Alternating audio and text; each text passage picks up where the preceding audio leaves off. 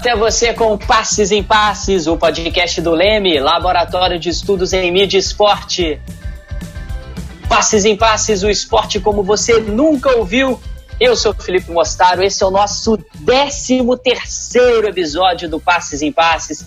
Aqui nós falamos das alegrias e dos conflitos do esporte, trazendo sempre aquilo que você ainda não ouviu. Essa é a nossa segunda gravação em tempo de pandemia. A gente avisou lá no último episódio, né, no nosso décimo segundo sobre cinema e futebol, para a galera ficar em casa ouvindo a gente.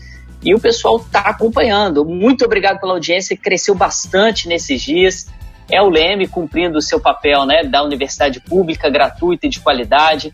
E, juntamente com o ERJ, obviamente, trazendo conhecimento e reflexão para você em tempos de pandemia.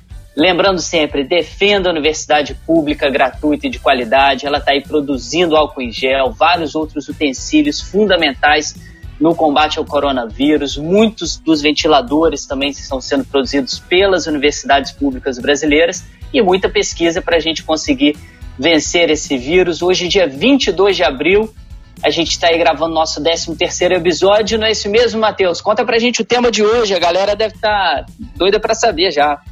Isso mesmo, Felipe. E o tema desse episódio, o 13 terceiro que você está ouvindo agora, é patrocínios no futebol. O caso Nike. E você que ainda não ouviu os nossos áudios, acessa lá nas plataformas do iTunes, Spotify e Deezer. Maravilha, Matheus. E tem muita coisa boa aí nas nossas listas, né? 12 programas já que você vai ouvir o esporte da maneira que nunca ouviu até hoje.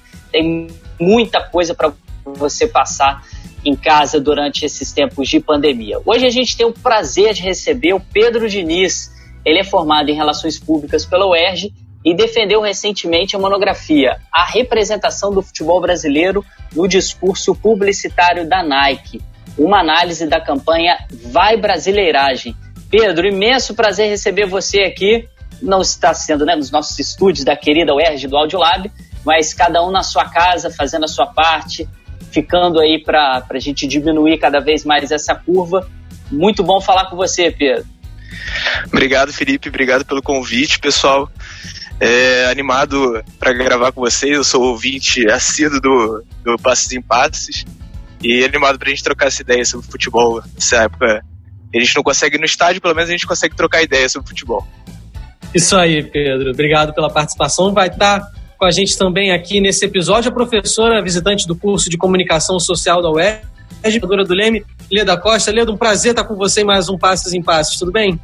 Cara, tudo indo na medida do possível, saudade do mundo lá fora, saudade da UERJ, saudade das nossas gravações na UERJ. Porém, feliz da vida de estar participando do podcast com vocês, principalmente com Pedro. Super, super, super feliz de estar com ele aqui.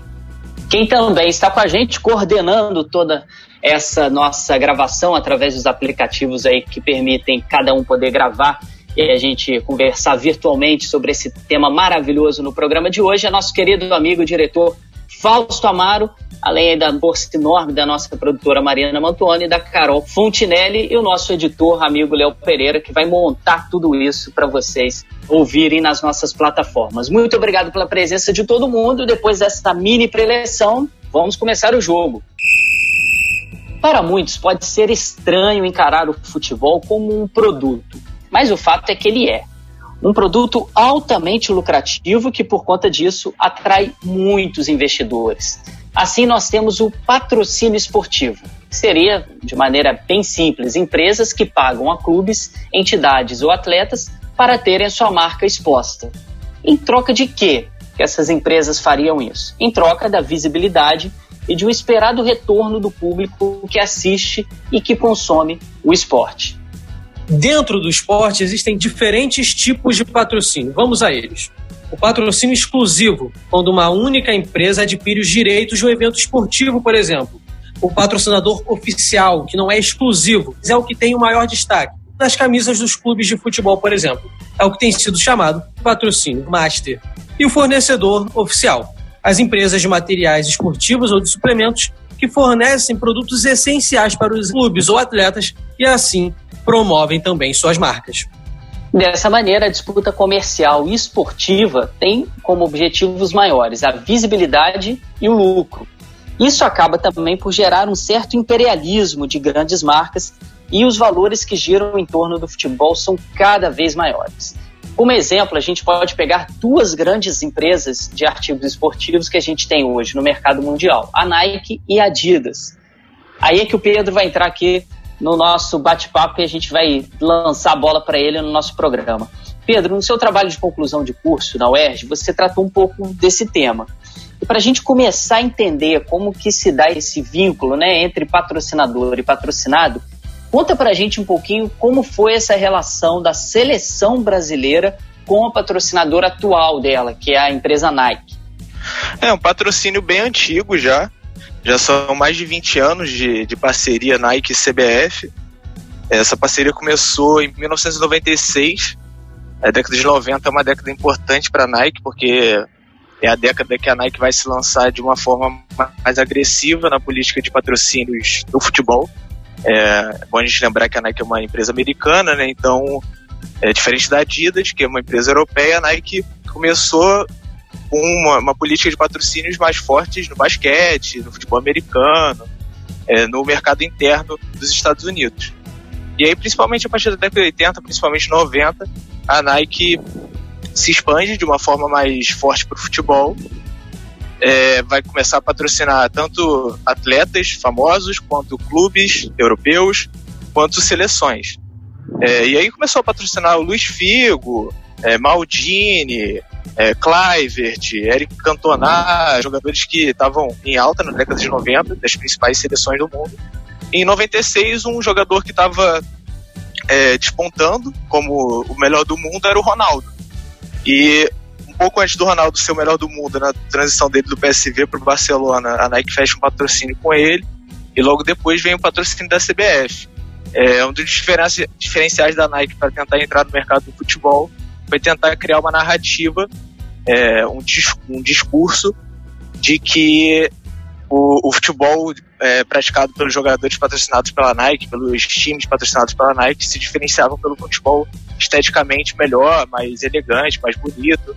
E nesse contexto, o patrocínio da seleção brasileira foi importante porque a seleção brasileira já teria esse capital simbólico ligado ao futebol arte, ao jogo bonito. Então se encaixou perfeitamente para o que a Nike precisava naquele momento. É bem interessante essa, essa ideia né, geral né, sobre a monografia que o Pedro falou, né? skate esportivo, que foi ganhando mais espaço, principalmente a partir dos anos 70, né, com a transmissão do, do esporte em escala global. O principal exemplo, o primeiro exemplo disso de forma mais estrutural, sistematizada, foi a Copa 70. E aí existe né, uma teoria muito forte no, no marketing, que é o conceito dos quatro P's: produto, preço, praça e promoção. E no caso do esporte, alguns teóricos gostam de incluir também mais um P, que seria o P da paixão. Uh, Leda, você conta que os comerciais no marketing esportivo têm esse diferencial em relação a outras áreas? Esse P de paixão é do esporte?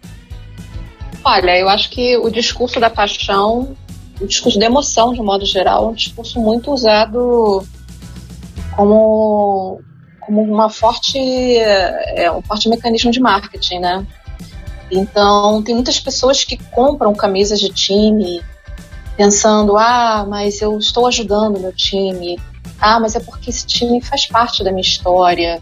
Então, esse elemento emotivo ele é um elemento fundamental nas narrativas do esporte, de modo geral, e eu acho que não poderia ser diferente na propaganda, né?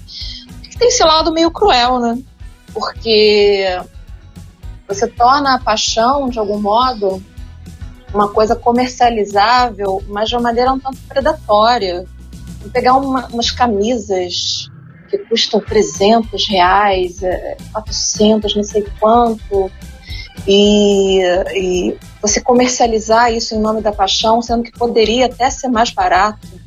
Então, isso, isso tem, tem esse lado complicado que às vezes eu vejo do mercado esportivo. Faz-se muito uso da paixão é, para tornar essas mercadorias, para tornar o consumo ainda mais, sabe, predatório, com uma desculpa.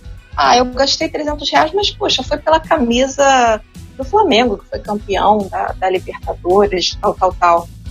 É, eu entendo isso como torcedora, tá? Fazer a minha meia culpa. Se o Vasco por acaso fosse campeão, é, eu compraria provavelmente uma camisa bem cara. Talvez seja o lado bom do Vasco não ser campeão tão cedo, porque eu não vou gastar dinheiro tão cedo. Mas, enfim, é um discurso que tem seu lado cruel. E assim, engraçado é que o mundo dos negócios tem toda uma mentalidade assim austera, de racionalidade, seriedade, previsibilidade, né? Como esse mundo consegue essa paixão que não deixa de ser algo à parte dessas outras características do, do mercado financeiro, do mundo dos negócios, mas incorpora a, a passionalidade para vender o produto esporte. Como é que você enxerga isso, Leda? É interessante essa pergunta, né? Aparentemente está fora, mas é, é possível racionalizar a paixão. É possível racionalizar em termos mercadológicos, é possível produzir paixão, possível inflamar paixões. E o mercado esportivo, como é um mercado, por exemplo, depende de clubes que vençam, depende de ídolos. Então, todo esse processo de produção de vitória, de ídolos, de uma série de coisas, são inflamadores de paixão.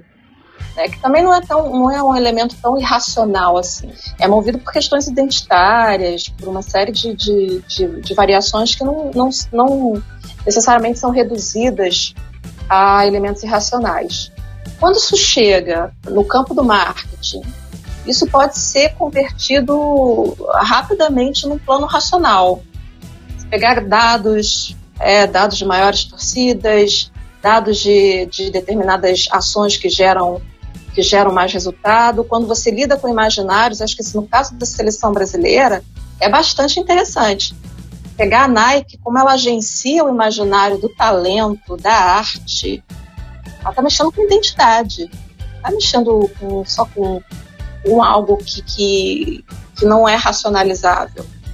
Então, aparentemente parece que há um conflito, mas é um conflito resolvível, principalmente se um grupo de pessoas especializadas sentar e planejar. Olha, vamos fazer assim, assim, assim, assim, assim, que é, é, a gente pode produzir determinado resultado. Em cima dessa discussão que o Matheus abriu aqui com a Leda, é importante a gente resgatar um pouquinho dessa história da, do patrocínio da CBF com a Nike. Né? O patrocínio foi fechado no dia 5 de dezembro de 1996 é, foram 400 milhões de dólares que foram é, que, que, essa parceria né, firmou durante 10 anos de contrato. E aí tem uma reportagem interessante do Jornal do Brasil da época que vai falar o seguinte, Pedro, olha como que é esse esse lado né, dessa essência brasileira que é algo do futebol arte, que a Leda estava comentando aí antes, o Matheus também, que seria essa ofensividade, esse drible, o floreio com a bola, uma técnica que nenhuma outra seleção do mundo, nenhum outro país teria, que apenas a seleção brasileira, com a sua camisa, poderia oferecer. E é muito importante como que a Nike foi vista nessa época é, como um grande benefício para o futebol brasileiro. Né? A, a, a, ideia de explorar a marca brasileira, de explorar a imagem que é a camisa da seleção brasileira, é, ficou um pouquinho escondida nessas narrativas. Né? É, tem um, um trecho aqui que é muito interessante, que é o seguinte. No campo, já somos primeiro mundo. Isso é a frase do Ricardo Teixeira, tá? Vamos crescer também na administração do futebol a CBF, em parceria com a Nike, vai investir em grandes projetos. A gente sabe muito bem hoje, né, passados aí, anos e anos desse projeto, quais foram os projetos, né, do, do, uma, do tour da seleção brasileira, eu, a gente tem vários programas aqui que falam sobre isso, principalmente um sobre o imaginário da seleção brasileira. Vale a pena você clicar lá depois na nossa lista para poder acompanhar que essa fuga dos jogos, né, não serem mais realizados aqui no Brasil, serem realizados mais em Londres, essa diminuição da identificação do brasileiro com a própria seleção. E aí, em cima disso, o Pedro, é dessa relação do patrocinador que vai investir o dinheiro, né, que está colaborando com o patrocinado. Em contrapartida, além de receber um espaço para divulgar a marca, essa relação acaba construindo uma identidade, né, adequada com a própria filosofia da empresa, que vai se apoderar de alguns símbolos desse patrocinado, no caso, alguns símbolos que estão muito presentes no imaginário nacional. Esse é mais ou menos o tema que você traz na sua monografia, não é isso?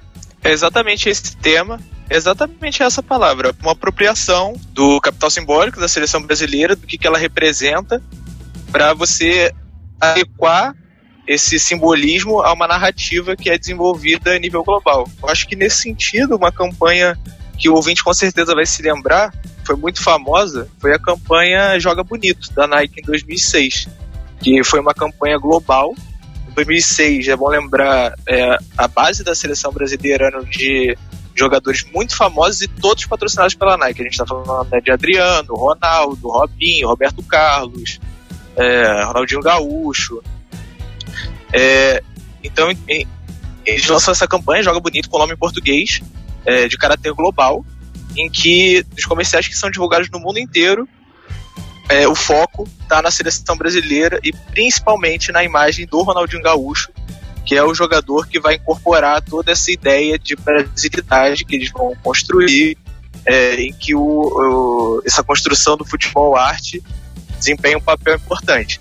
Então, isso tudo está dentro de uma estratégia que culmina na venda de produtos. Então, é, você vai fazer o comercial da chuteira do Ronaldinho Gaúcho, que é, acabou sendo uma icônica, que é aquela é aquele comercial que o Ronaldinho veste, é, coloca a chuteira e chuta aquelas três bolas seguidas no travessão. Então, é, se constrói essa ideia de que a partir do momento que você é, consome a chuteira do Ronaldinho Gaúcho, você também está consumindo o talento dele, que é o talento do futebol arte brasileiro. Então a ideia que está por trás do patrocínio da seleção, da CBF por parte da Nike, é de se apropriar desses símbolos, dessa toda essa, essa significação que está por trás da seleção para vender.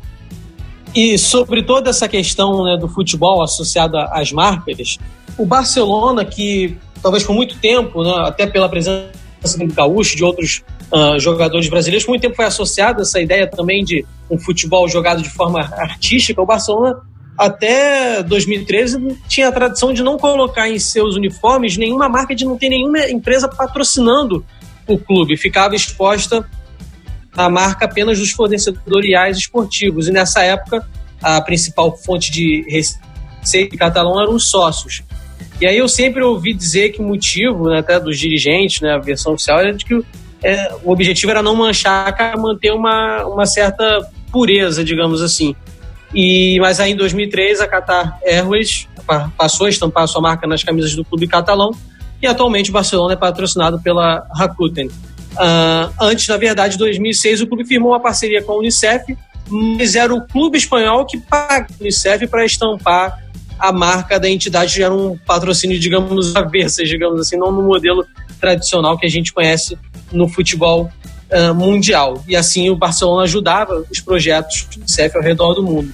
Vocês se lembram de algum outro caso curioso como esse, Pedro? Você fazendo a pesquisa de monografia, a Leda também tem um conhecimento muito amplo de futebol e das suas diferentes relações. Você lembra de um caso inusitado como esse do Barcelona, de pagar para uma, uma entidade? Eu acho que o caso do Barcelona, eu acho que uma hipótese para tentar entender essa, essa relação com a Unicef e tal, eu acho que pode ser, por exemplo, as seleções nacionais não têm patrocínio master nas camisas, não tem patrocinador.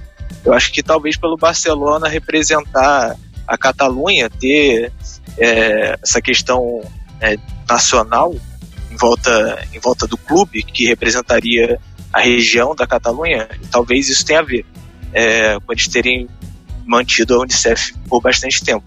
Mas acho que, acho que chegou um limite porque as cifras do futebol foram aumentando e estampar a camisa do Barcelona talvez seja o patrocínio mais caro. Deve ter chegado no momento que não tinha como passar esse dinheiro.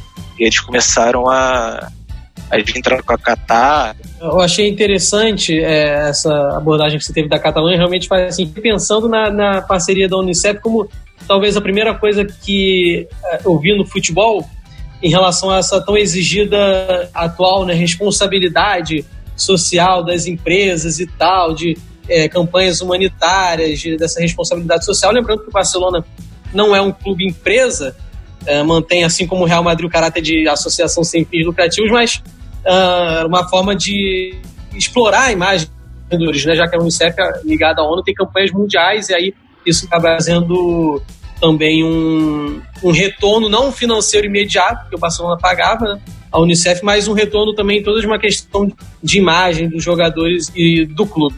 Isso que você está falando, essa relação do esporte com, com patrocínio, essas coisas todas, isso deixa a gente meio, meio físico, né?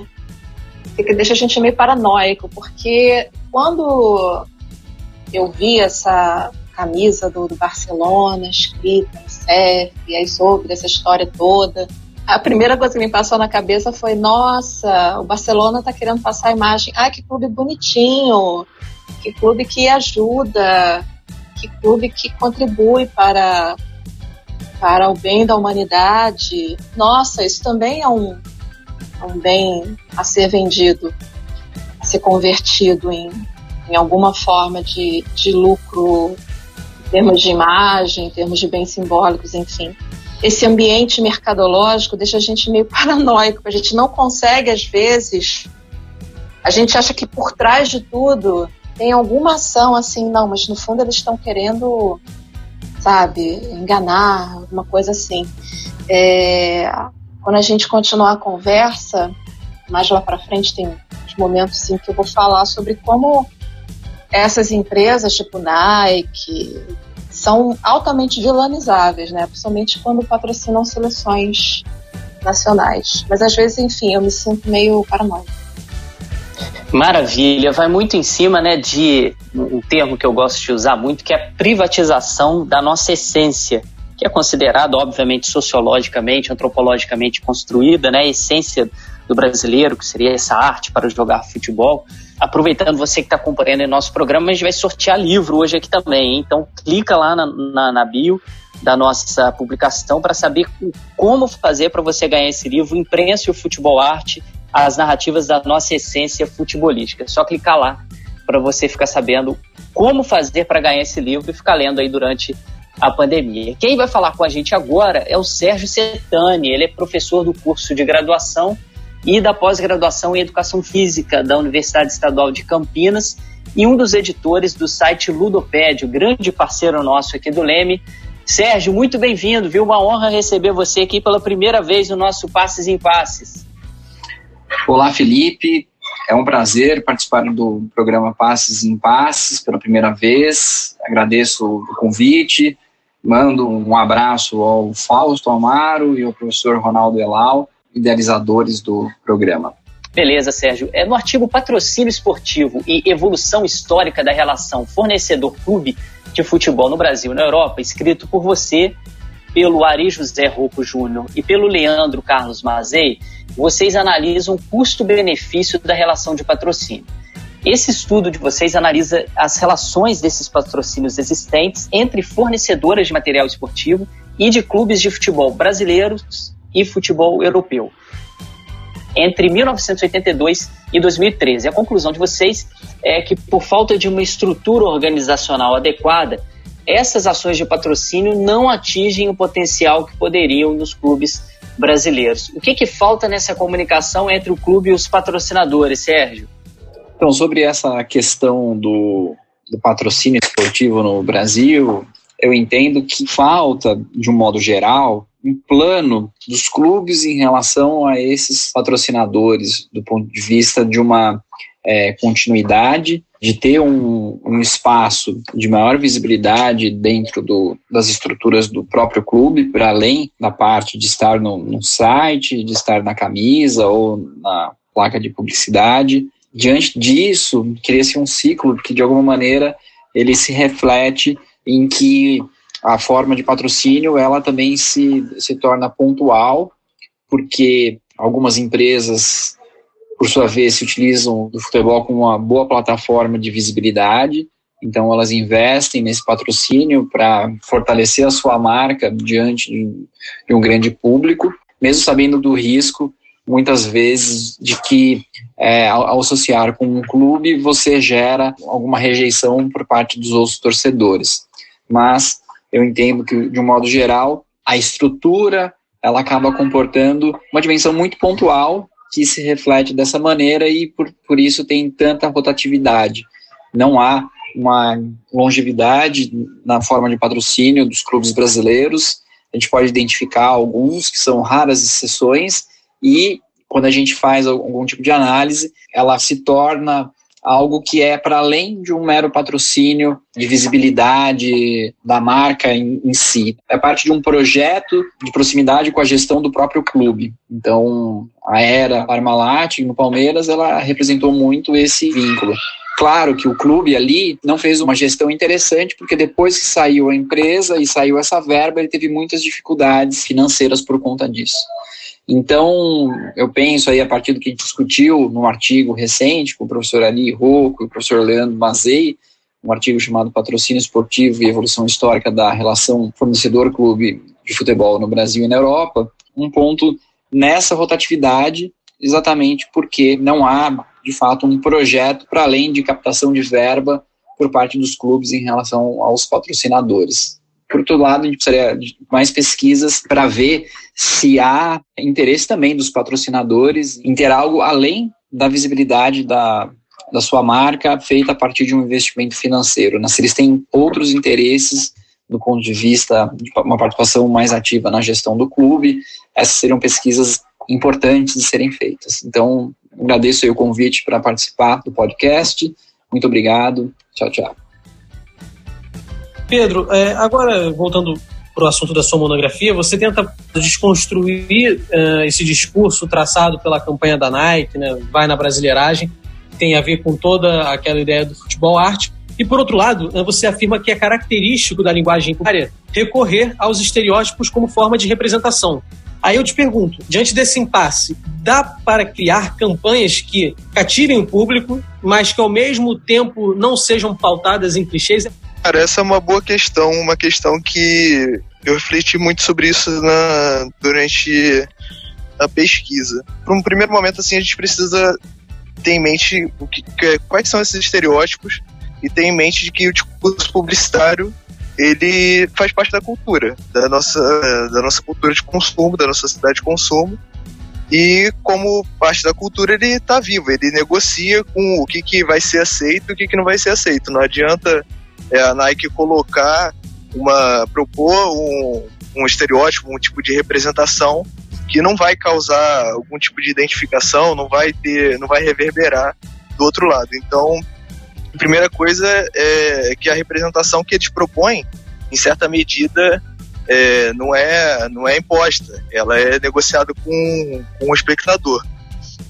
É, então, uma coisa que eu percebi foi que os discursos da Nike ao longo da, dos períodos, principalmente de Copa do Mundo, que é, é um período em que é, tem mais produção é, publicitária ligada à seleção brasileira, uma, uma, das coisas que eu percebi é que alguma, alguns elementos eles vão se modificando justamente para fazer essa adaptação quem está do outro lado, uma adaptação cultural no discurso. Uma das coisas que chamou muito a minha atenção e da Leda foi que até 2018, que essa campanha vai na brasileiragem, a trilha sonora sempre era o samba. A trilha do futebol arte brasileiro era o samba, que é um clichê. Então, em 2018 já mudou, já foi o funk e o rap. Então, é, já tem alguma mudança no discurso. Uma outra coisa que a gente percebeu é que tinha um pouco menos de foco nas estrelas. Você tinha mais representação nas promessas. Né? Então, por exemplo, em vez de ter o Neymar o tempo inteiro, você vai ter um Vinícius Júnior, você vai ter um Paquetá, que é justamente tentando quebrar um pouco desses clichês. É, tem mais representatividade feminina na Vai na Brasileiragem do que campanhas anteriores, como a User Brasileiro, que é de 2014. Então, eu acho que, ao mesmo tempo que esses estereótipos são recorrentes, eu acho que a gente acompanha um refinamento da linguagem publicitária para não precisar recorrer o tempo inteiro a eles. É um refinamento para que, de, de uma certa forma, você esteja o mais atualizado possível para dialogar com quem vai receber esse anúncio. Acho que é mais ou menos por aí. Em cima disso, né, que o Pedro está falando, é, é bem importante também a gente relembrar como que essa conexão do imaginário está muito presente nessas narrativas, né? Como o Pedro disse muito bem aí, não é uma coisa solta do nada. Ela precisa ter esse diálogo, precisa ter essa negociação com as pessoas para se acreditar nisso, né? E quando a gente se recorda da primeira experiência do marketing esportivo no Brasil, que foi com o jogador Leônidas da Silva logo após a Copa de 1938, a gente percebe o que o Pedro acabou de mencionar, como esse momento Copa do Mundo, e aí assim, a grande maioria dos pesquisadores muita gente aqui do Leme, né, nossa saudosa e queridíssima Simone Guedes, sempre destacava essa competição, 1938, a Copa do Mundo na França, como a pedra fundamental que nasceria a ideia do futebol brasileiro, não do, do futebol arte em si, né, ela germina com a ideia do Leônidas, mas um ritual nacional nasce durante essa competição. E aí, como que uma empresa né, observa o maior jogador brasileiro daquela Copa do Mundo, o mais idolatrado pela mídia estrangeira, e aproveita para lançar um chocolate em cima do apelido que ele ganhou na França. Como que isso tudo que o Pedro falou, essa negociação constante que o marketing tem, está muito viva no futebol. Né? As narrativas que o futebol projeta são tão intensas e mexem tanto com o nosso imaginário que elas são muito aproveitadas pelo marketing esportivo. E pulando um pouquinho, saindo lá de 38 já para meados dos anos 80, né? Os campeonatos nacionais no Brasil se tornaram ativos muito valorizados pela indústria do entretenimento. O Marcelo Prone, no artigo Marketing e Organização Esportiva, Elementos para uma História Recente do Esporte Espetáculo, defende que uma dessas variáveis para compreendermos os rumos do esporte contemporâneo é a própria evolução do marketing esportivo. Você acha que esse crescente contato com o mundo dos negócios pode influenciar essa essência do esporte, Leda?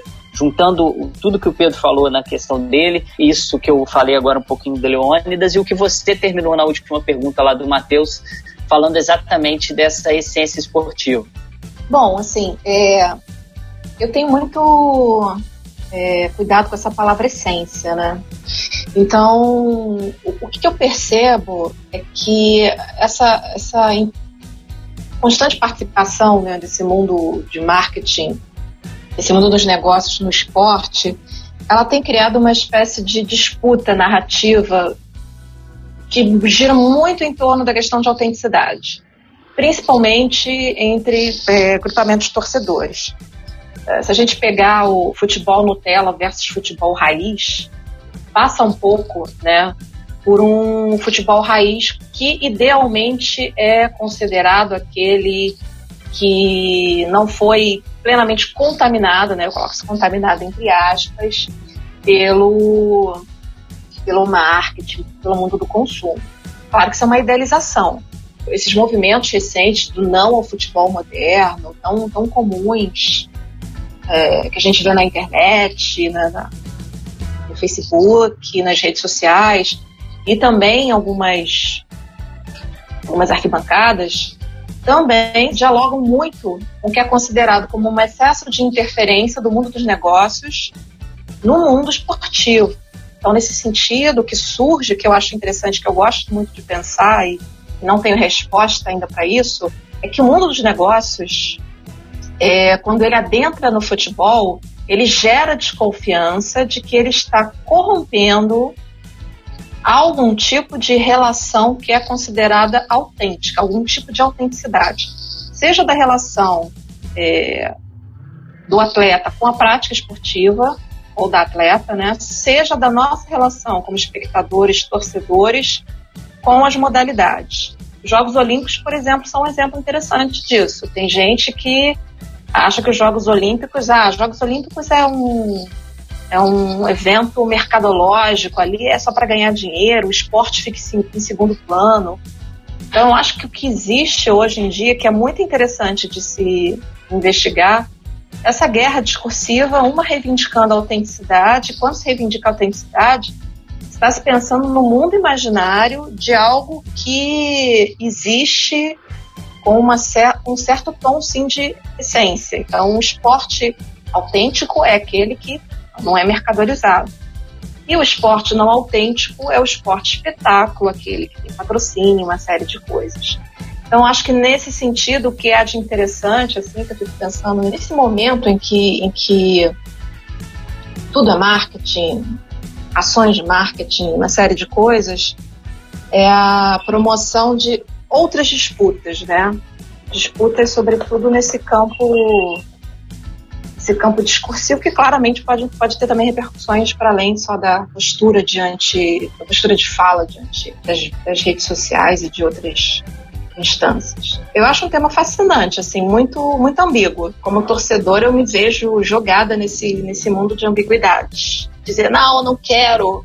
Este mundo tá, tá demais, tá demais o negócio de marketing. Mas eu fico extremamente preocupada em, em ver que meu time não consegue se apropriar desse mundo de marketing de maneira proveitosa. Enfim, são, são ambiguidades que a gente ainda tem bastante caminho para estudar.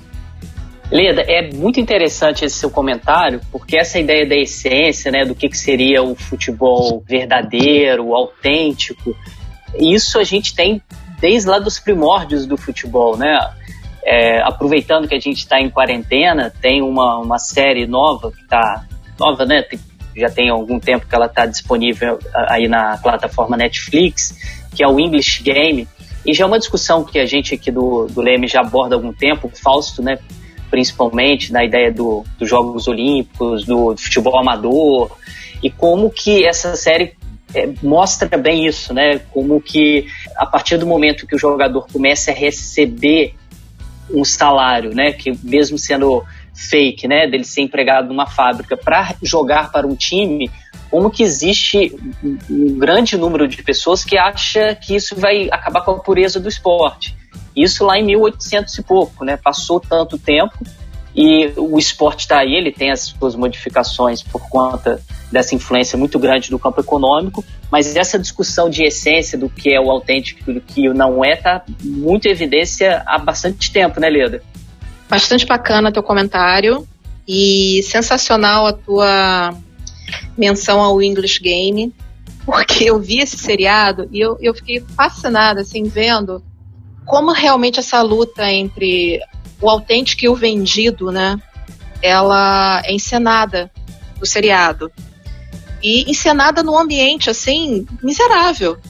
Como se cobrava do jogador cobrava em termos morais, né, do jogador que aceitasse receber dinheiro porque ele estaria corrompendo o jogo, estaria corrompendo a comunidade ao qual ele pertencia, ao qual ele jogava trocaria, estaria trocando, né, um compromisso de ordem moral comunitária pelo compromisso com o dinheiro é, como isso é encenado e como é, é, na série isso é muito problematizado de uma maneira que eu considero bastante interessante.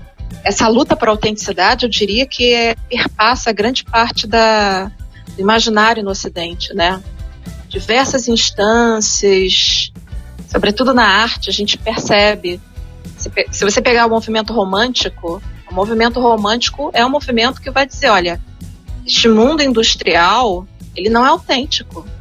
Eu quero ir em busca da minha autenticidade. Eu vou em busca é, do meu eu, vou fazer uma viagem interior, vou me afastar desse mundo para buscar aquilo que seria a verdade, aquilo que seria autêntico. E a encenação dessa luta do autêntico, do impuro, ela se vê atualizada em diversos momentos. E se vê atualizada na história do esporte. É, na história do futebol, como você mesmo mencionou lá no English, no English Game, isso está bastante problematizado. Bem, é, voltando né, à questão do patrocínio e, e toda essa questão de relação com o mercado, quanto mais valorizado é o seu ativo, aí o clube que tem os melhores jogadores e, e a melhor administração, digamos assim, ele se torna atraente para os investidores. E aí, pegando o exemplo do futebol brasileiro, qualquer empresa preferiria né, hoje investir no Flamengo, no Palmeiras, mas mais no Flamengo pelos motivos óbvios, em termos de produção na mídia e resultado. Isso faz com que o Flamengo talvez tenha mais poder para negociar o valor que mais agrada esse patrocínio, tem um poder de barganha maior. Mas um time que não esteja tão prestigiado assim não tem esse poder de decisão acaba tendo que se sujeitar muitas vezes a essas do mercado.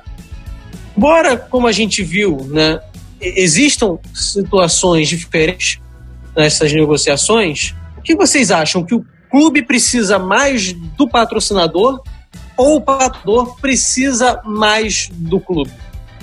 Então, eu acho que se a gente pensar em algumas. A relação clubística já é bem diferente nesse caso do que o que a gente estava comentando de é, do que em seleção nacional. Mas é, é, é, engraçado ver que todo mundo critica, né, algumas relações, os torcedores criticam, criticam muito os clubes que têm uma relação muito forte com alguns patrocinadores, mas todo mundo quer ter o seu para bancar o seu clube, né? É, então, é, ao longo do tempo a gente viu o futebol brasileiro clubes que tinham uma relação muito próxima com algum patrocinador e que tiveram algum sucesso e que quando esse patrocinador saiu começou a decaída deles. Então a gente teve o Palmeiras da Parmalat, agora mais recentemente da Crefisa, Fluminense com a Unimed, e dá para citar outros exemplos também. Então eu acho que pro contexto de clube, eu, eu, diria que eu acho que o clube precisa mais do patrocinador, porque apesar do, das cotas de TV e da venda de jogadores é, serem receitas também bastante significativas, o, o dinheiro de patrocinador é fundamental para os clubes. Tanto que tem clubes que tem patrocinador, é, cobrem né, o seu uniforme de, de patrocinadores, para tentar aumentar a receita e tentar se manter. Então, eu acho que tipo, no, no contexto atual do futebol, que as cifras estão muito altas, eu, eu diria que essa balança tende, tende um pouquinho mais para os clubes precisarem muito de patrocinadores. Tendo a concordar com o, com Pedro. Ainda mais pensando em tudo que pode acontecer pós-pandemia. Os clubes precisam de patrocinadores para terem dinheiro, montarem bons times. Ainda mais se a gente pensar especificamente no caso do futebol, é, que tem surgido né, novas formas de fruição esportiva. Aquele torcedor enraizado, é, que tinha um vínculo com o clube, é, digamos, mais profundo, hoje em dia tem surgido novas formas de torcer.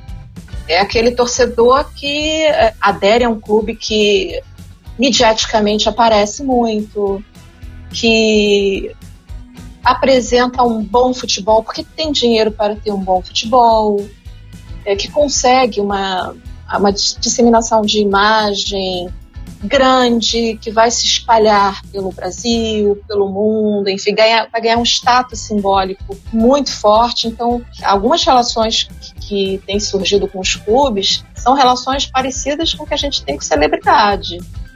Então, não é preciso uma, como é que eu vou dizer, uma relação identitária tão forte como parte das torcidas ainda tem, mas hoje em dia eu percebo a formação da plateia esportiva, especialmente futebol.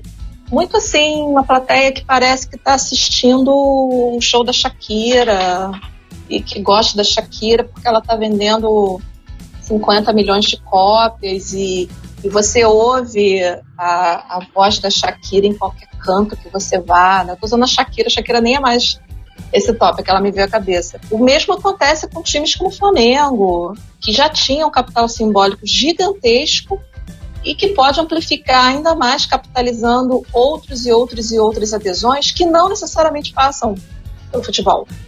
Então, eu tendo a pensar que é, os patrocinadores, de fato, estão se tornando fatores importantes, né? Dos quais os clubes não podem dizer assim, ah, eu sou Flamengo, não. Eu, eu, você precisa de mim, eu não preciso de você. Não é bem assim. O patrocinador vai pensar, é, você não me quer? Ok, então eu vou para o Palmeiras, vou para o São Paulo, vou para algum outro clube e, enfim, faço um mega clube, um baita time e daqui a pouco estamos aí, estamos ganhando dinheiro, estamos tendo adesão de, de, torcida, enfim. Então acho que a dinâmica hoje é um pouco diferente.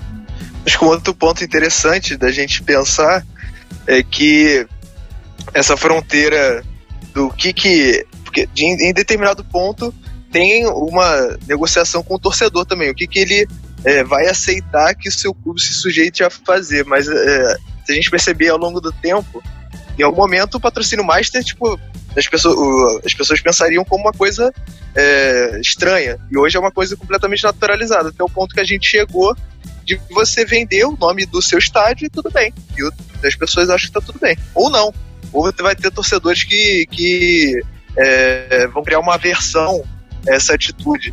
Então, acho que isso volta também àquele, àquele ponto que a Lê tá falando da essência né, do esporte. É, de que isso meio que está no plano de fundo, né? De quando, nessa questão dos patrocinadores. E ainda tem uma coisa, aí é o lado cruel mesmo, e o lado ambíguo da, da história. É, por mais que parcela da torcida diga, ah, eu não quero que meu clube se entregue a este mercado sujo, essa coisa toda, lá, lá, lá, lá, lá, lá. Quando você vê um time, seu time, seu clube, conquistando é, títulos importantes, aí o que, que, você vai fazer? Não vou fazer um protesto. Então, digamos, está lá o meu time na final da, da, do Mundial. Antes disso, ele passou pela final da Libertadores. Vamos para a final da Libertadores. Na final da Libertadores. Vou fazer um protesto. Esse time ele só tá assim porque ele é um time vendido, é, tá cheio de marcas patrocinando, está ferindo a autenticidade do futebol, lá, lá, lá, lá, lá. Vou fazer uma greve. Vou, não vou ver a final, não vou mais acompanhar o meu time. Eu imagino que a dificuldade de fazer isso seja imensa. Eu teria uma imensa dificuldade de fazer isso. No entanto, acho extremamente temeroso o momento em que é, a gente se encontra com esses patrocínios megalomaníacos, essa coisa toda. Então, tem time assim, que é não... empresa, né? Tipo, o Red Bull. Red Bull Exato. hoje é uma empresa que tem vários times. Sim. Então é, é complicado. Aí vai, pega o, o Bragantino, eu vi alguns jogos do, Bragan, do Bragantino com, com o estádio cheio, essa coisa toda. Então, esse fator do esporte, que é o fator vitória, desempenho, no caso do futebol, agregado né, a, a paixão clubística, nossa, isso é muito complicado e a, a, as campanhas de marketing, as empresas de marketing têm muito isso a seu favor. Fantástico toda essa discussão de vocês, essas reflexões. Antes da gente ir para o nosso quadro Toca a Letra, que o pessoal em casa aí já conhece bastante, onde a gente apresenta uma música que tem a ver com o tema do nosso programa de hoje, eu estava recordando aqui, tentando anotar e puxando pela minha memória, os considerados grandes times do futebol brasileiro, desde que a gente já falou aqui no programa, da década de 80 para cá. E é interessante a gente observar como todos esses denominados grandes times tiveram, aí eu vou usar uma expressão meio feia, mas só para ficar bem forte aqui a nossa argumentação, um doping financeiro muito forte. Né? A gente tem o Palmeiras, de 93, 94, depois a gente teve é um dinheiro muito grande no Corinthians, lá com a Rick's Mills, o Vasco também teve um dinheiro muito grande, o Flamengo recebeu um dinheiro muito grande quando contratou Pet, Dilson e por aí vai. E hoje, um, um exemplo muito grande disso é o próprio Palmeiras, né, voltando a ter esse investimento é, muito grande, como se esse, esse dinheiro, esse patrocínio, fosse o significado imediato e direto de uma boa administração. E a gente sabe que não é por aí, porque alguns clubes que eu acabei de citar agora tiveram esses grandes times e logo depois se afundaram em dívidas, né? Lembrei também da Leda fazendo essa, essa consideração sobre o patrocínio dos clubes, é algo que eu achei interessante foi a mobilização dos torcedores do Vasco contra o patrocínio da Avan, que não seria nem contra o dinheiro, mas o que o dinheiro dessa empresa representa para um clube que historicamente está atrelado a classes sociais mais baixas, é, historicamente incluiu negros numa época em que não era, não era tão forte assim, como que essas relações que a Leda disse, né, de torcedores, como que ela fica bem interessante. E para finalizar, só para gente eu passar a bola para vocês dois de novo, é, esse doping financeiro, a gente começou o programa, né, falando da parceria CBF Nike, foi fruto de uma CPI em 2000. É, ela começou um pouquinho antes, no final a bancada da bola conseguiu se articular para não ter é, relevância alguma, né? Tiveram algumas pessoas que foram colocadas que deveriam ser indiciadas depois dessa CPI, mas a bancada da bola conseguiu abafar. Até que ponto esse doping financeiro, esse patrocínio, não, não, não, não pode ocasionar numa mancha para a imagem do próprio clube, pessoal? E para falar do caso da seleção, é, é, é, um caso interessante da gente pensar, porque da Nike, para voltar para o início, né, é, da Nike com a seleção brasileira, que foi, é, foram algo, essa relação foi alvo de críticas da mídia e de, de pessoas que estiveram dentro da estrutura da CBF ao longo do tempo. É, se a gente pensar, por exemplo, em 98 e 2006, é, que se circulava muito notícias de que a Nike tinha é, um determinado peso na convocação e na escalação da seleção brasileira, porque os jogadores sempre tinham que ter espaço é, na seleção por conta do patrocínio da Nike, a CBF, e a gente muita, muita gente especulava quão tensa essa, essa, era essa relação né, da Nike é, ameaçar mesmo a CBF, né? É, pra, porque no final a gente está tratando de uma relação comercial, que é fundamental para a CBF. E quando a gente passa para os clubes, eu acho que, que é, tem diferenças nesse cenário, mas a questão da, da que a gente estava comentando, uma aproximação cada vez mais de, de marcas e clubes.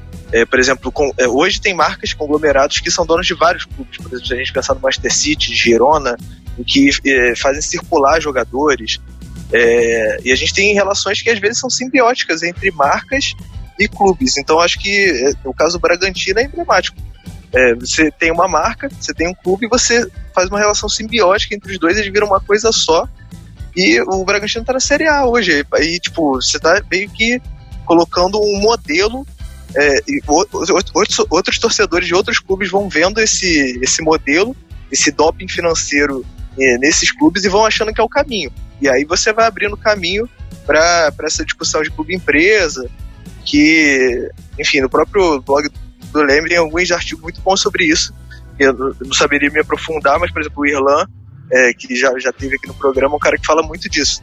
Então, acho que vale, vale essas leituras e que para a gente repensar como os caminhos que a gente está tá levando nosso futebol e pensar com senso crítico essas aproximações entre empresas e clubes. Pedro, só um, um adendo que eu queria fazer, porque eu estou muito uh, curioso e apreensivo ao mesmo tempo, porque bola da vez nesse cenário é o Newcastle. Não sei se vocês uh, devem estar sabendo disso. O príncipe herdeiro da Arábia Saudita, acusado de ter mandado assassinar um jornalista na Turquia, de um governo que incentiva, financia grupos terroristas, a uma canetada de comprar por 345 milhões de euros. Então, de, disso você está falando. Até que ponto isso vai uh, chegar? A gente vê, estou lendo aqui sobre isso exatamente, há algumas na, na Inglaterra, no Reino Unido, protestando e, e tudo mais. Uh, alguns canais de TV também levantando essa polêmica, mas movimentação de torcedores até agora, não até complicado diante do cenário de, de coronavírus, mas até agora nem virtualmente nenhuma manifestação de torcedor, esse possível uh, do Newcastle, né? Para lá de polêmica, no, se é o doping econômico que o Felipe fala, até o doping criminoso, digamos assim, diante desse cenário, né? A questão toda aí é que, que eu acho o mais interessante é, é que nessa equação toda do, do, do esporte tem o torcedor. E que às vezes você, a marca vai tentar é, entrar com uma situação em um clube, só que o clube tem uma cultura, o clube tem uma história. É, eu acho que volta essa questão da van que o, o Felipe estava falando. No, no futebol, o dinheiro é muito importante, mas não é tudo, igual no, no mundo dos negócios.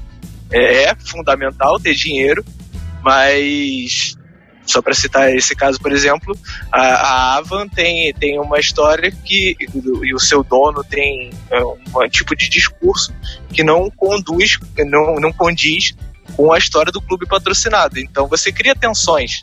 Eu acho que isso que é interessante de, de a gente perceber nessas relações quando a gente está falando de, de clube, de empresa, de doping financeiro, de que o torcedor ele vai ele, ele pode assumir o protagonismo nessa situação. Acho que no Brasil a gente podia fazer um, um livro, é, a história dos clubes bem administrados, que não deram certo. É, cada, cada, cada década né, a gente tem um clube que é eleito como o exemplo de administração esportiva. São Paulo, Palmeiras, o Palmeiras da Parmalat, né? o próprio Vasco em algum determinado momento. E se a gente pensar que a gente tem uma cultura é, esportiva que gosta de resultado e soluções fáceis, é, essa questão do doping esportivo aqui é um terreno muito fértil para isso. Porque a impressão que dá é que se aparecer um super investidor para clubes, né, que estejam com algum problema financeiro, provavelmente vai dizer, não, mas depois resolve. Deixa resolver agora os problemas, né? Cobrir as dívidas, não sei o que lá, babá. Depois a gente vê o que, que acontece. Se der algum problema, enfim, a gente dá conta. O importante é o momento. Não é à toa que é um país que se demite técnicos a cada 10 segundos. Porque é um país que culturalmente, em termos esportivos, ele quer uma solução assim mágica. Então, se cai dinheiro do céu, não, não, não importando de onde vem esse dinheiro, muita gente vai considerar assim que, não, mas para agora tá bom. E o que acontece é que às vezes esse dinheiro vem de, de locais assim meio escusos, esquisitos. O caso da Havan, nesse caso, é lamentável, porque houve uma parte da torcida que, que se manifestou, chegou a pichar os muros de São Januário, né, dizendo que não queria a Havan, por tudo que, que seu presidente representa, né, pelas ideias que a Havan traz consigo. Mas infelizmente não deu resultado. E, e, e na semana seguinte estava lá o Vasco com a, a, manga estampada com esse patrocínio, um patrocínio que prometia ser um patrocínio que ia resolver uma série de problemas financeiros. Vasco acabou também não resolvendo. Então é, é uma relação complicada e como eu já disse, o, essa prerrogativa da paixão, do vou ajudar um clube, principalmente um clube que está com tantos problemas como o Vasco, são campos férteis para esse doping financeiro. O que eu acho interessante pensar no caso do Newcastle, também no caso da Van, no caso de diversos fenômenos parecidos com esse, em que aparecem certos patrocínios, sabe, bizarros, uns dinheiros assim, que eu disse, nossa, isso não vem de uma fonte legal, mas, poxa, eu tenho lido um livro que se chama o que o dinheiro não compra, do Michael Sandel. É um livro que eu gosto bastante, de um autor que eu gosto bastante, que é interessante para pensar o futebol. Porque o futebol e os esportes, vou colocar especificamente o futebol, né, que é um pouco a nossa praia, ele leva essa pergunta assim ao extremo. O que o dinheiro não compra? Até quando a gente vai dizer sim a toda e qualquer forma de patrocínio, e de injeção de dinheiro nos clubes. Até quando o poder de ação das torcidas ainda vai ser tão pequeno? Porque ainda é pequeno, infelizmente. É, acho que é uma pergunta que se faz necessária, sobretudo em tempos agora de pandemia, em que se percebe que o mundo é, neoliberal é um mundo falido, moralmente falido, estruturalmente falido, ele só não é falido para quem tem dinheiro. Então, o que o dinheiro não compra no futebol? Porque ele não. No momento assim que você tem que dizer, não, isso aqui não dá. E eu acho que o caso do Newcastle, na minha cabeça, seria um, desses, assim, não, isso aí já é demais, hein? Já não dá mais. Mas aí é necessário um agenciamento da, da, da torcida, de uma série de coisas. Eu também não sei como é que é a composição dessa torcida, são tantos fatores para levar adiante essa pergunta, mas eu acho que é uma pergunta que eu tenho me feito muito em relação. É, individualmente tem me feito muito. O que, que o dinheiro não compra no futebol? O que dinheiro não pode comprar? Maravilha, Leda. Muito obrigado ao Pedro também. Excelente a nossa discussão. O Pedro já tinha comentado antes, né?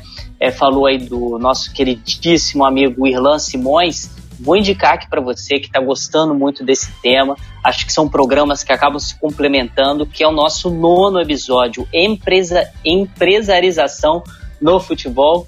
É, que o, o, o Irlan participou aqui com a gente, junto com o Jonathan Machado e algum, alguns outros, outros pesquisadores também que falaram, é, que indicaram muito isso que a gente está comentando aqui no nosso, no nosso programa, que é fundamental. Você que se interessa pelo tema, que tá nessa mesma vibe aqui do nosso Passes em Passes, também ouvir assim que terminar de ouvir esse nosso 13 terceiro episódio. A gente vai fazer uma breve pausa para o nosso quadro Toca a Letra.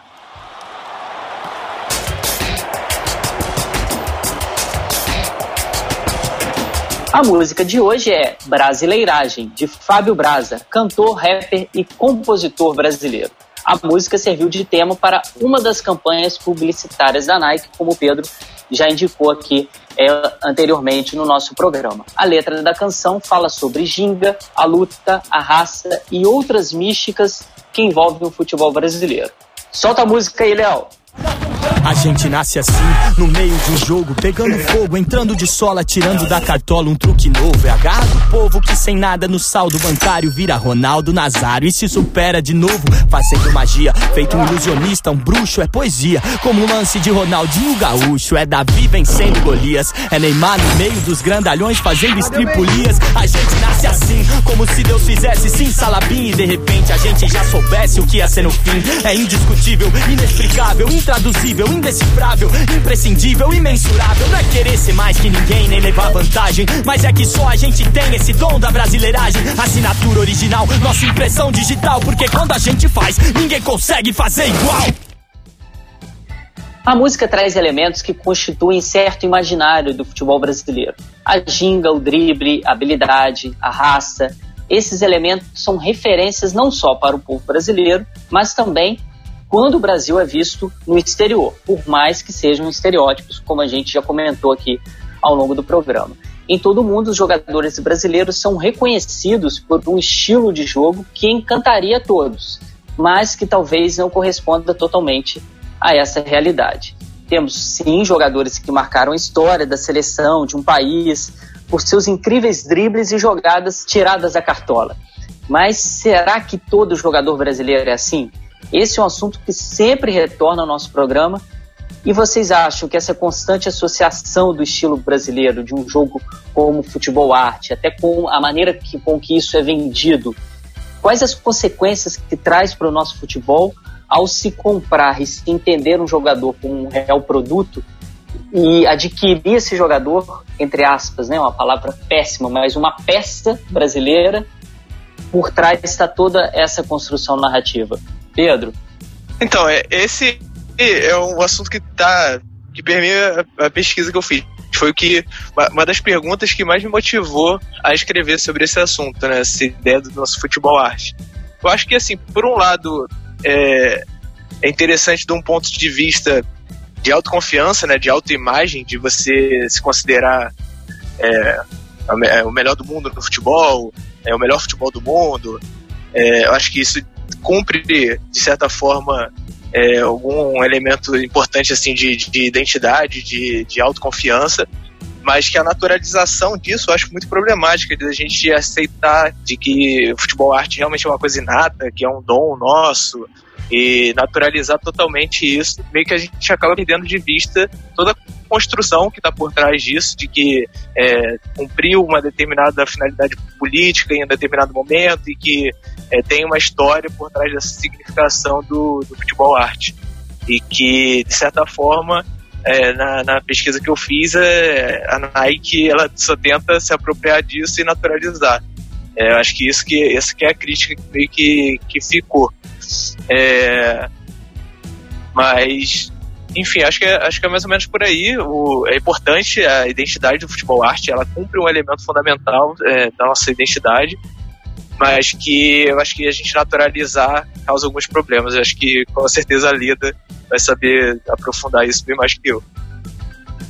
Bom, é, essa naturalização do futebol, a arte do futebol mágico, ela é uma máquina de vilões. Então, assim, particularmente para minha pesquisa, é, ela é boa, porque grande parte dos vilões, né, do, da seleção brasileira, especificamente, são aqueles que não cumprem esse papel consagrado do futebol, a arte, do drible, da ginga malandra, essa coisa toda.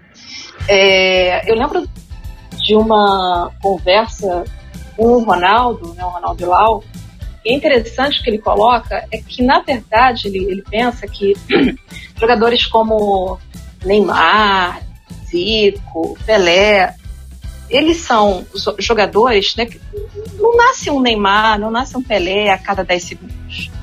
Então, essa ideia de magia, de talento do futebol arte, ela é mais uma exceção do que uma regra. A questão é que a propaganda, né? Eu não consigo imaginar propaganda sem clichê. Propaganda é movida a clichê, propaganda é movida a lugar comum, o que em parte dialoga com expectativas nossas, né? Expectativas é, que não, não, não são simplesmente criadas pela propaganda. Nós, como espectadores, a gente se envolve, se encanta com diversas propagandas. E olha, nossa, é mesmo, que lindo, que bonito. Uau, o mundo é assim. Então, o poder homogeneizador da propaganda, em grande parte, a força dela está nisso. Se a propaganda problematizar, eu imagino que ela perca grande parte do efeito que ela tem esse papel de problematização fica mais a cargo da gente, que discute futebol, que discute esporte, enfim, que, que bate esses papos aqui como no, no podcast. Eu não sei também o que, que aconteceria se um dia a propaganda, no caso da seleção, começasse a interpretar a seleção por outras formas narrativas que não a do drible né? Que não é dessa magia. é uma narrativa muito boa. Vamos pensar em termos narrativos. Assim. É uma narrativa boa. Ela é convincente porque o Brasil é cinco vezes campeão mundial. Ela é convincente porque o Brasil frequentemente coloca no cenário mundial jogadores muito bons. Né? E ela é muito encantadora. É, na Copa passada, eu lembro que eu vi uns comerciais do Tite, que o Tite fez para, para uma das patrocinadoras do, da seleção, eu até discuti isso com, debati isso com o Pedro. Eram comerciais, assim, em que o Tite valorizava o trabalho, a persistência, a resiliência. É, era um discurso de banco, de comércio mesmo, né? Eu achei assim, gente, o futebol arte é mais interessante enquanto narrativa. Então também tem que ser colocado, a gente precisa perspectivizar um pouco isso, porque por trás das narrativas, né, aliás, por trás não, a força das narrativas, às vezes, é o seu impacto não problematizador. Ah, isso é ruim? Sim, é ruim. Mas muitas histórias as quais a gente se encanta são aquelas histórias assim que vão tocar as nossas emoções, tocar as nossas sensações e que a gente tem quase que um movimento catártico, né? Portanto, eu acho que essa narrativa do talento do Ghibli vai perdurar durante algum tempo. Não, não consigo encontrar outra que consiga substituí-la de modo tão exitoso. Pode ser que surja. Mas, pelo menos na seleção brasileira, eu acho que vai levar algum tempo. E o dia que a gente substituir vai ser uma coisa assim dolorosa. Vai ser um momento assim, tipo, olha, perdemos. Futebol arte perdeu, não tem mais. Vai ter um tom um tanto melancólico nessa tom de despedida. Eu acho que é interessante isso do, do, do momento que a gente vai mudar, porque talvez a gente pudesse pensar que o momento para mudar poderia ser agora, em 2018, pós Copa do Mundo que a gente tomou de 7 a 1 talvez a, a narrativa fosse buscar uma outra é, uma outra chave né, para entender é, para discutir o futebol, mas é, o, esse, essa nossa pesquisa, acho que o interessante foi, foi ver que o, a síntese do Vai na Brasileiragem é um retorno ao futebol arte que a gente perdeu no 7 a 1 Então, tipo assim, Sim. assim, esse é sempre o caminho brasileiro, é o caminho de, é, de, de, voltar a uma raiz de, de futebol de futebol puro, de futebol arte. Então, é tipo, vendo a aceitação que essa campanha teve, foi uma campanha de sucesso, a gente vê que é, ainda tem muito pano para manga a, a, questão do futebol arte, que essa questão da identidade é realmente uma questão muito forte, né? uma questão cultural é, nossa. Se a gente pegar a Copa de, de 98, o grande vilão da Copa de 98 foi a Nike. A Nike corrompeu a seleção brasileira, a Nike corrompeu Ronaldo Fenômeno, corrompeu tanto que fez ele ter uma overdose de trabalho e ter é, uma crise de convulsão de madrugada. Né? Essa ideia do retorno às origens, à pureza, à autenticidade, também é mais um movimento é, é, mercadológico interessante, né? Então, está sendo corrompido? Vamos voltar então às nossas origens. Quais são elas? Drible, beleza, samba e aquela coisa toda. Então, o 7 a 1 poderia sim ser uma oportunidade de mudar isso. mas foi tão traumatizante, tão doloroso, que na verdade promoveu foi o que grande parte das derrotas da seleção promove. Olha, isso aqui foi um erro no nosso caminho, porque a gente deixou o talento de lado. Traz o talento de volta que tudo se modifica. É a varinha mágica do talento. Maravilha, Leda, maravilha, Pedro. É muito a ideia do mito e do rito, né? O mito da construção do país do futebol, da maneira nossa de jogar, ele precisa ter esse ritual constantemente é, reproduzido pelas narrativas, tanto da imprensa durante as Copas do Mundo, como também nas propagandas, como vocês colocaram, com o problema, né, com a gravidade de que se esse rito não for seguido sempre, o mito deixar de existir, aí se construir um outro mito seria muito complicado. Esse é o 13 terceiro episódio do Passes em Passes, o esporte como você nunca ouviu. Lembrando para ir para você só ir lá na nossa bio para saber como você faz para concorrer ao livro Imprensa e Futebol Arte para continuar se aprofundando ainda mais nos assuntos que a gente está debatendo no nosso programa de hoje. Compartilhe o programa com seus amigos, ajude a gente a fazer o nosso podcast. Tem alguma sugestão de pauta? Tem pergunta? Entra lá no arroba Lemewerge e no Facebook e no Instagram e conversa com a gente. O nosso quadro Leme Cash Club é a hora de você, ouvinte, participar do programa. A gente escolheu aqui duas perguntas que chegaram para a gente. Matheus vai colocar essas perguntas aqui em pauta, não é isso, Matheus?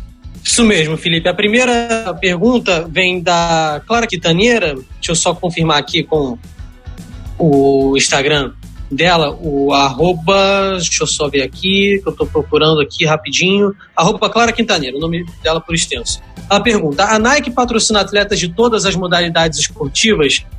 Quase todas. Além do futebol, a Nike fornece os uniformes de todas as franquias das três principais ligas esportivas dos Estados Unidos: NBA, NFL, futebol americano e a MLB, que é de beisebol. Só de rock que não fornece é Adidas. Tiger Woods é patrocinado pela Nike no gol. Simone Biles, grande nome né, da, da próxima Olimpíada, o que tudo indica, tem tudo para ser a grande atleta em termos de desempenho, performance, é patrocinada pela Nike. E Simone Samuel, uh, campeão olímpico e mundial, nadadora americana, uh, também é patrocinada, além do futebol e tudo mais, do atletismo, uh, esportes radicais, tênis, o Roger Federer, o maior vencedor de grandes slams da história, é patrocinado pela Nike. E a Nike patrocinando também, já está patrocinando times de esportes. Está fazendo investimento também nessa área. E a outra pergunta, uh, vou ver aqui, vem do Bruno Roncada. Uh, o Instagram dele é arroba, só confirmar aqui, Roncada Bruno, arroba Roncada Bruno. Ele pergunta o seguinte: eu me questiono muito sobre a relação patrocínio barra transmissão da TV aqui no Brasil. Por exemplo, a Globo se nega a chamar o estádio do Palmeiras pelo nome que ele realmente tem, que é o Allianz, para não fazer propaganda da empresa, da empresa de seguros a Allianz.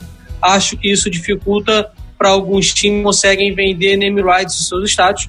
Perfeito, realmente isso. A alegação da Globo é de que ela não quer marca de uma empresa, no caso a Allianz, sem que a Allianz, por exemplo, patrocine as transmissões da Globo, né? E não quer que também, ao mesmo tempo, essa é, promoção do nome de uma empresa entre em conflito com alguma empresa concorrente que patrocina, talvez, é, eventualmente, as transmissões esportivas do canal.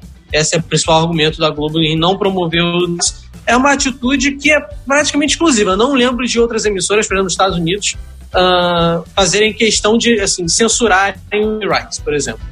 Olha, é, essa questão do, do da, das transmissões de TV e patrocínio é uma questão bem interessante, porque também é, acontece da. Pelo menos da Globo, né? Não falar o nome Red Bull. Ela usa lá um. É, Falar RB, né? É RB, uma coisa assim. Então é, é esquisito. É, é meio bizarro. E alguns clubes dizem que um dos problemas para se ter o name rights do, dos, dos estádios é justamente essa negativa da, da Rede Globo. Eu também não sei até quando isso vai se manter, né? Até mesmo porque os direitos de transmissão têm se modificado um pouco nos últimos tempos, então talvez a Globo tenha que rever isso em algum momento. É, eu acho que e sobre a, a, Nike e outros esportes, eu acho que é, a Nike tem a, a, história da Nike é uma história de expansão constante, né?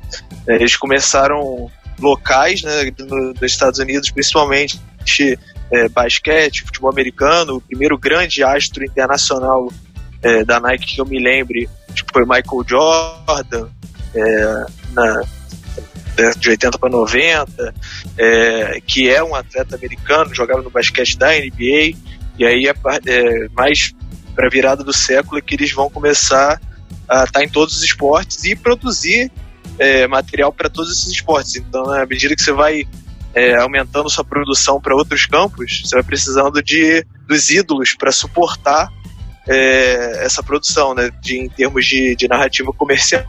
Então, não adianta você expandir pro tênis, vender raquete e não ter um, um Nadal ou um Federer para dar suporte narrativo para esses produtos venderem mais. Então acho que vai por aí essa, esses patrocínios é, da Nike em vários esportes.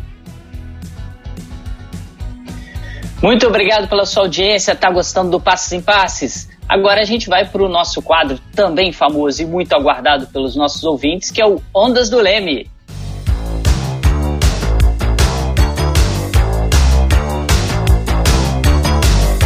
No quadro Ondas do Leme, a gente sempre indica alguns trabalhos que vão auxiliar no conhecimento sobre cada tema abordado aqui no programa.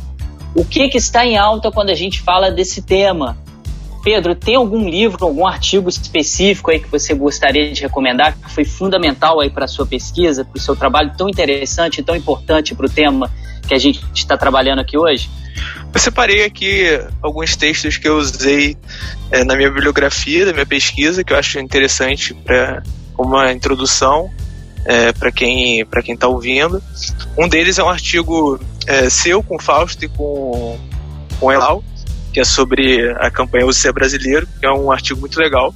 É o futebol, arte, consumo, as narrativas presentes na campanha UC Brasileiro, que vocês abordam um pouco dessa questão, dessa relação na Nike CBF é, especificamente dessa campanha, que foi para a Copa de 2014, um artigo muito legal, e um livro que me ajudou bastante, que é o Pátria, Chuteiras e Propaganda, o brasileiro na, na publicidade da Copa do Mundo, que é do Edson Gastaldo, também é uma, uma das referências que eu tive na, na minha monografia. E para quem se, quiser se aprofundar um pouco mais na discussão que está de fundo é, em toda essa, essa questão de de patrocínio, de marketing no esporte, de, de publicidade e futebol, eu recomendaria o livro Magia e Capitalismo, da Verado Rocha, que é um livro, uma discussão mais profunda, mas que eu acho que está de, de fundo em um pouco de, um pouco de cada coisa que a gente falou aqui no episódio. Bom, eu indicaria o TCC do Pedro. Vai na Brasileiragem, é um TCC muito bacana. Parte dele vai virar um artigo que vai ser publicado futuramente num livro sobre consumo e cidades, organizado também em conjunto com o pessoal do Lacom. Eu indico sempre o, o, o trabalho do Irlan, o Irlan Simões, do Leme. Ele, eu acho que ele tem um trabalho muito, muito maneiro que toca nessas questões é, o livro dele, o Clube Empresa, é, que é o novo livro dele, né? E o Rebeldes versus. Esqueci o nome. Clientes versus Rebeldes. Clientes versus Rebeldes. Além dos vários podcasts do Na Bancada que tocam nesse assunto, que é um assunto bem, bem complexo, envolve geopolítica, envolve uma, uma série de coisas assim que, que a gente às vezes nem, nem cogita tanto e no nível global. Então eu indico as produções do, do Ilan Simões. Bom, além de todas essas dicas, né, muito boas, tanto do Pedro como, como da, da Leda, vou reforçar uma da Leda, que é esse livro agora que vai ter um, uma parte da, da, monografia do Pedro que a gente está comentando aqui, um, um livro publicado lá com selo de um laboratório parceiríssimo nosso, LACOM, que a Leda disse, né, o Laboratório de Comunicação, Cidade e Consumo, é coordenado pelo queridíssimo professor Ricardo Freitas, nosso parceiraço aqui no Leme. E vou reforçar o livro que ela comentou do Irlan, né? Que eu também sou muito fã do Irlan, tudo que ele produz, tanto os episódios do Na Bancada quanto qualquer artigo, qualquer coisa, eu sou muito fã do que ele faz, que é o, o livro Clube Empresa: Abordagens Críticas Globais às Sociedades Anônimas no Futebol. Vai estar o link da descrição para quem quiser se interessar para comprar o livro lá na, na nossa bio, lá na, no Comunicação Esporte também. A gente já tinha indicado esse livro lá no nosso nono episódio da empresarização do futebol. E eu vou reforçar dois livros.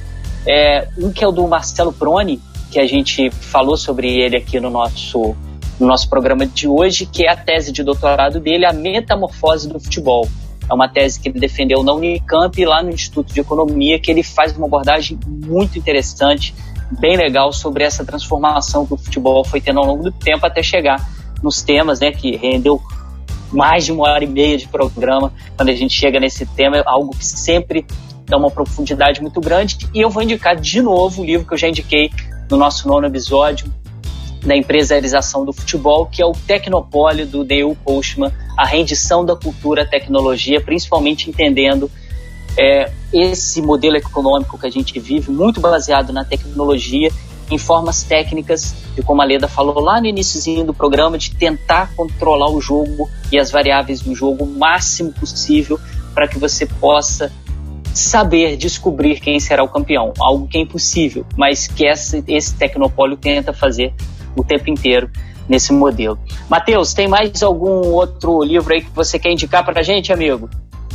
Felipe, eu vou recomendar talvez uma das primeiras obras uh, sobre essa relação entre futebol e esporte economia, que é um livro de um outro professor parceiro nosso também, sempre em contato com a gente, do professor Anderson Gurgel Campos, Futebol SA Economia em Campo. É bem antigo, mas por conta disso, para quem quer é, interessar, se interessa por esse assunto, quer aprender, tem algumas abordagens assim que são bem é, importantes por serem didáticas. Então, é um ponto de partida legal. Tem algumas coisas que continuam valendo ainda, porque não, não mudou ainda, né? Muita coisa em essa relação entre esporte e economia, mas outras também são bem é, interessantes como um pontapé inicial para pesquisar sobre esse assunto. Vinculado a esse tema, eu indico Sunderland até morrer, são duas temporadas. É, vocês vão perceber que tem a ver, sim, com, com, com, bastante a ver com a temática que a gente colocou hoje aqui na, no podcast, principalmente tocando essa relação paixão, clube-empresa, uma série de dilemas é, que são vividos nesse clube. Uh, são duas temporadas, é um documentário muito, muito, muito bacana. Peço atenção para a segunda temporada, segurem as lágrimas, eu chorei pra caramba no final. E um filme que eu acho interessante para pensar essas, essas relações é o Moneyball. Eu acho Moneyball um filme bem interessante para Moneyball que, que, que enfoca o beisebol, né, que é um outro mundo. E que também enfoca os esportes americanos, que é outro mundo a gente poder também ter uma perspectiva um pouco mais comparativa. Nosso programa está quase no fim, mas antes a gente tem um quadro importantíssimo que é o Jogo da Vida.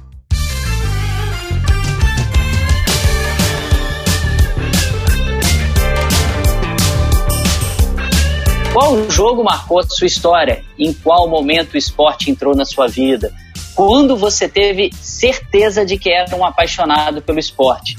A gente já sabe, né? A Leda está aqui participando com a gente. Você que está curioso e que não sabe qual foi o jogo da vida da Leda, curte aí, acessa as nossas plataformas para ouvir um dos nossos outros programas que a Leda já participou.